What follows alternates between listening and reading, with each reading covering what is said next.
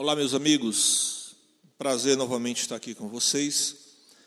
E dessa vez eu quero ler com vocês um capítulo pequeno de um livro do Caio Fábio de Araújo Filho. O nome do livro é Abrindo o Jogo sobre o Aborto. Esse livro, a sua primeira edição, que é a que eu estou lendo aqui com vocês, é de 1985, tá bom? O capítulo que eu vou ler é a razão de ser deste livro, tá bom? Acompanhe a leitura comigo. Toda leitura, eh, esse assunto do aborto, é interessante a gente ler e saber, ter algum conhecimento sobre isso. A razão de ser deste livro, capítulo 1. A palavra aborto já não assusta mais a maioria das pessoas vivas neste planeta.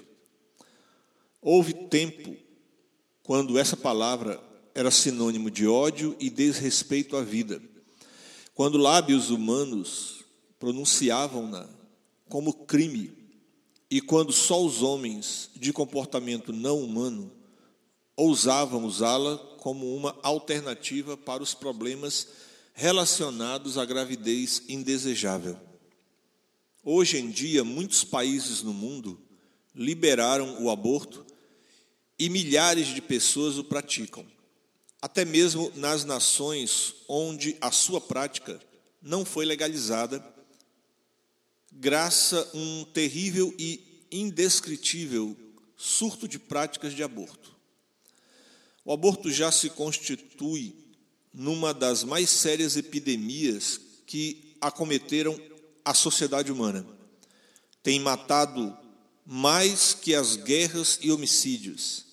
Tem destruído mais do que o violento trânsito das ruas das grandes cidades. Tem ceifado mais vidas que o câncer.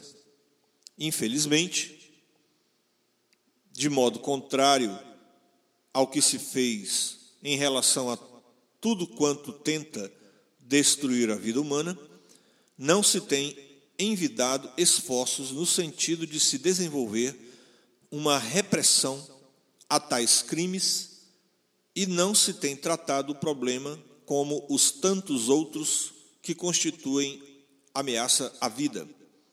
A sensação que se tem é que a defesa do homem e de alguns dos seus direitos, por mais justos que sejam, não passa de um modismo social e irracional por parte dos seus defensores. Irracional não no sentido de que a causa em defesa não seja justa, mas sim em relação à total destruição de base filosófica e ética na profunda análise do problema.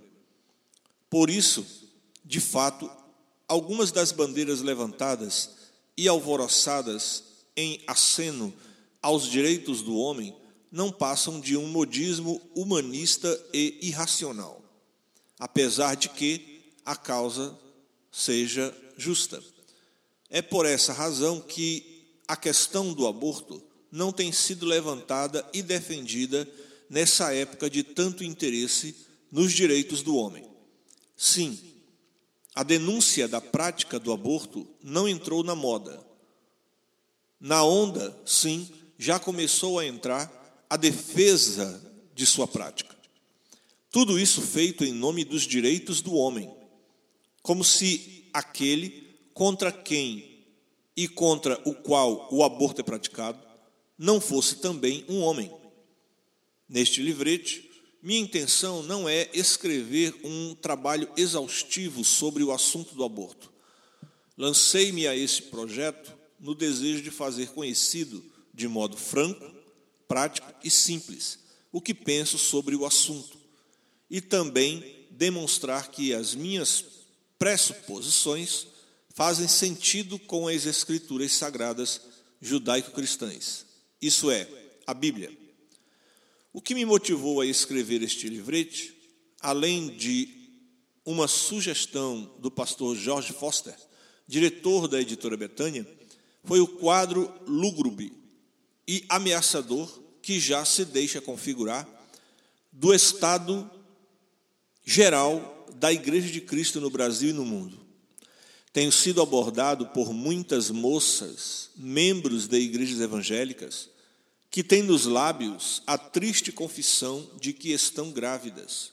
Outras procuraram-me com a consciência em fogo para confessarem que cometeram o aborto para se livrarem do problema surgido em função de terem tido relações sexuais com o namorado. A situação, portanto, é seríssima.